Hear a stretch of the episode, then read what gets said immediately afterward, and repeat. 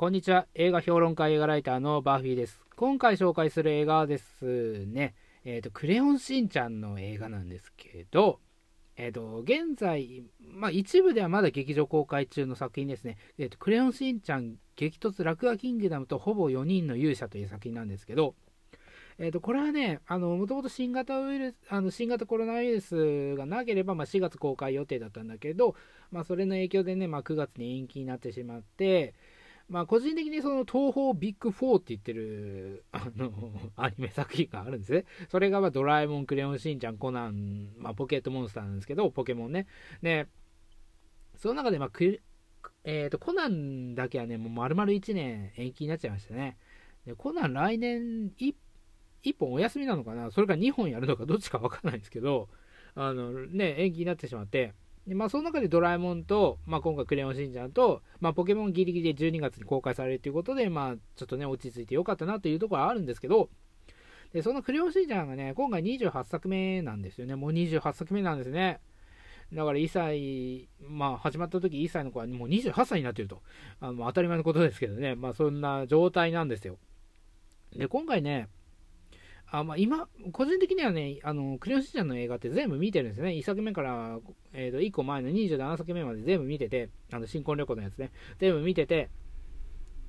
ただその映画館にはね、あの途中から行かなくなっちゃったんですね。あの、3分ぽっきりの前までは焼肉ロードぐらいまでは行ってたんですけど、3分ぽっきりからなんかもういいかなと思って行かなくなっちゃって、で、飛び飛びでね、あの、ロボ父ちゃんとか、あの時間が合う合う限りでは行ったりしたしてたんですけど、で今回はね、なんかそのクレヨンしんちゃんがまあ初めてクレヨン使うっていうことでね、何が違うんじゃないかということもあったし、まあ、単純にその時間的都合があったっていうのもあるんですね。まあ、今、新型コロナウイルスでね、延期とか中止になってる作品が結構多いんでね、枠まあ、映画館の枠が結構空いてるんですよね。だから、あのー、まあ、ほとんど見るんですけど、劇場公開作品は。その中で、まあ、手が出しやすいかったと、時間的にね。で、それで、まあ、見たっていう、まあ、単純な理由もあるんですけど、でね、今回ね、その、脚本家がね、映画の脚本家使ってるんですね。まあ、一番違うところはそこなんですよ。まあ、今までも、例えばそのアニメとそのドラマとか映画とかはね、まあ、並行してちょこちょこやってたりする人を脚本家に使ったりっていうことはやあったんですよ、実際に。ただ今回の人は本当に映画畑の人なんですよね。えっ、ー、と、高田亮っていう人なんですけど、この人はね、あの、猫は抱くものとか、あの、私のハワイの歩き方とかね、あとセーラー服は、セーラー服の期間、えっ、ー、と、セーラー服と機関銃ね、あの橋本環奈のバージョンね、あれとかをね、あの脚本家、脚本を手掛けてた、えーと、高田亮さんなんですよ。その人があの今回ね、脚本を手掛けてるってことでね、あのふただならぬちょっとあの作品になってるんですよ。だから、あのアニメ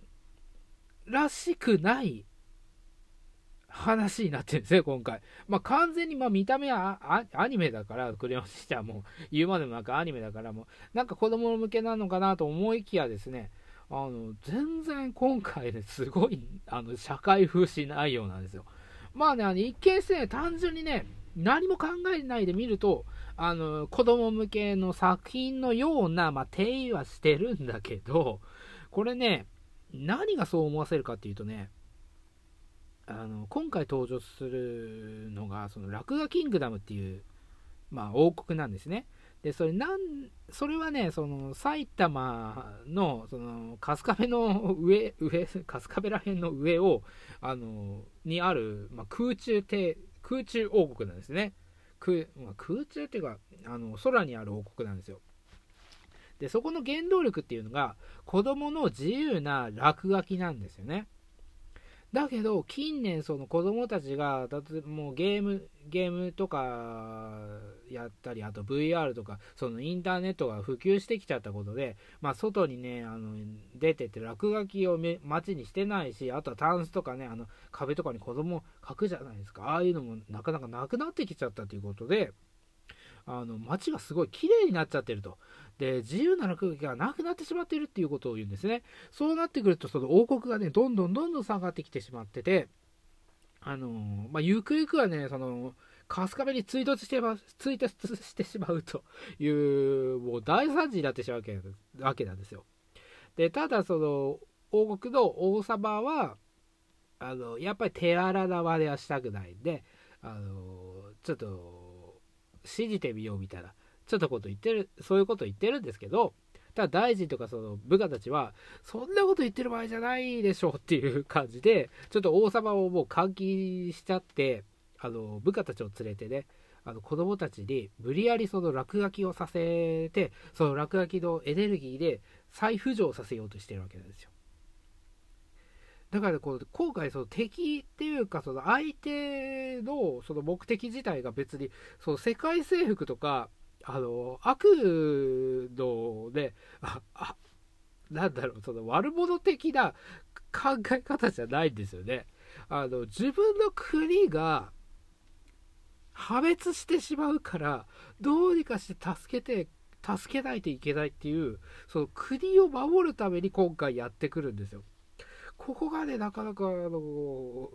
その目的が今までの敵、まあそういう敵はいましたけど、あの、ちょっと最近ではなかった、あの、思想の持ち主の敵っていうかね、そういうのがやってきて、で、子供たちを監禁してね、で、落書きを書かせるわけなんですよ。ただその、それをしてもね、どんどんどんどん下がってきてしまうと。というのも、その、無理やり書かせてるから、自由じゃないんですよね。子供たちに無理やりかけて言ってやらせちゃってるからもうそこでそこの時点でも自由じゃない落書きになってしまってるんですよ。ということはエネルギーがそこまでね、まあ、多少は出るかもしれないですけどそこまで出ないっていうことであのどんどんどんどん下がってきてしまってるということでこのままいくと追突してしまうっていうことでもうみんなちょっと焦ってくるんですねだからどんどんどんどんもう悪循環でね早く落書きをかけって言ってるんだけどそれではどう全然上がっていかないということで、ね、ここで何を言いたいかっていうとね、そのやっぱり自由って何なんだと。今の子供たち、現代のこのデジタル化で IT 化されてしまった、あの現代において子供たちの自由って何なんだろうかと。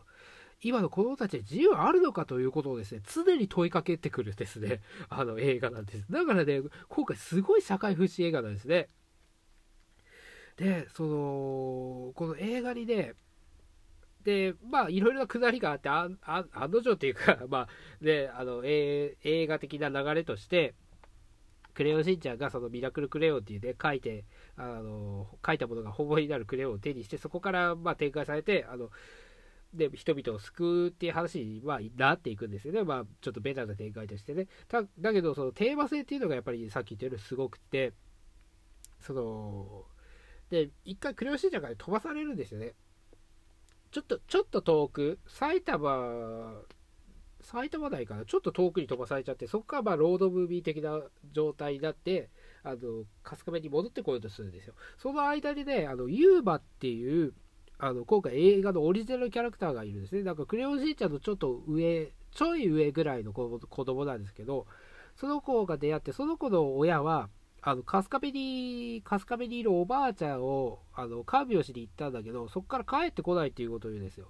だけど、だから、その、しーちゃんたちでついて、その、春日部に行くっていうことで合流して、あの、まあ、仲間になるんですよね。で、その、ユーバっていう子供は、タブレットを持ち歩いてるんですよ。常に。だから、げまあ、典型的な現代っ子なんですね。だけどそのミラクルクレヨンっていうのはあの選ばれた勇者しか使えないだからクレヨンしーちゃんしーちゃんみたいなそのタブレットとかを別に使わないその昔ながらのあの無邪気ななんだろう自由さを持った子供しか使えないんじゃないかっていうあのこっちのね見ている側の考え的なそういう考えになるんですよだけどこのユーマっていう子はあの決してねそのなんだろう子供らしい発想っていうかあのデジタル化されちゃってそのタブレットを持ち歩いてる何でもそのインターネットで検索したりするんだけどその中でもあの今の子らしい、まあ、自由さっていうかあの感性の、ね、豊かさっていうのはその子持ってるんですよね。であのー、そのミラクルクレヨンはやさっき言ったその勇者しか使えないということであのクレヨンしんちゃんとその王国の、まあ、王女様が使えるんですね。だからその2人ぐらいしか使えないっていう、まあ、設定なのかな。まあそれは見てる側もそう信じちゃうんですよね。だからこのユーマっていう子はあのタブレットとか持ってるからその自由さっていう部分でねあまりないから使えないんじゃないかっていう考えで見ちゃうんですよ。で、実際ね、使えるか使えないかっていうのはね、今回提示されないですよね。提示されないんで、あの、そういう使うのかなっていうようなギリギリのラインで、あの、飛べるんですよ。だからこれ見てる側にとっては、どっちかわかんないんだけど、あの、そこを完全に使えないって否定することをしないっていうことが今回すごいんですよね。だから、そのデジタル化されたあの現代におけるその子供たちもですねあの、まあ、今までその時代っていうのはねその江戸時代とか大正とかねいろいろ時代につれてその自由とかそういう子どもの発想っていう部分でもやっぱりアップデートされてってるわけなんですね。で今デジタル化されてるけどその中で合わせて子どもたちの自由さっていうのはアップデートされていってるだけで別にその根本的な無邪気さとかそういった部分は実は失われてないんじゃないかということをですねあの今回ですね提示してるわけなんですね。でだから完全にそのデジタル化とかでそういうものに自由はないっていうことを否定してるわけじゃなくてあの今回その共存っていうかねこの一緒にこの変わりゆく世界の中で見つけて見出していくしかないっていうことを提示してるんですよね。だからねなかなか深い内容だなと思っちゃってこれ今回のねクレヨンしんちゃんなかなか深い作品なんですよ。ちょっとね時間内に語り尽くせないんでまた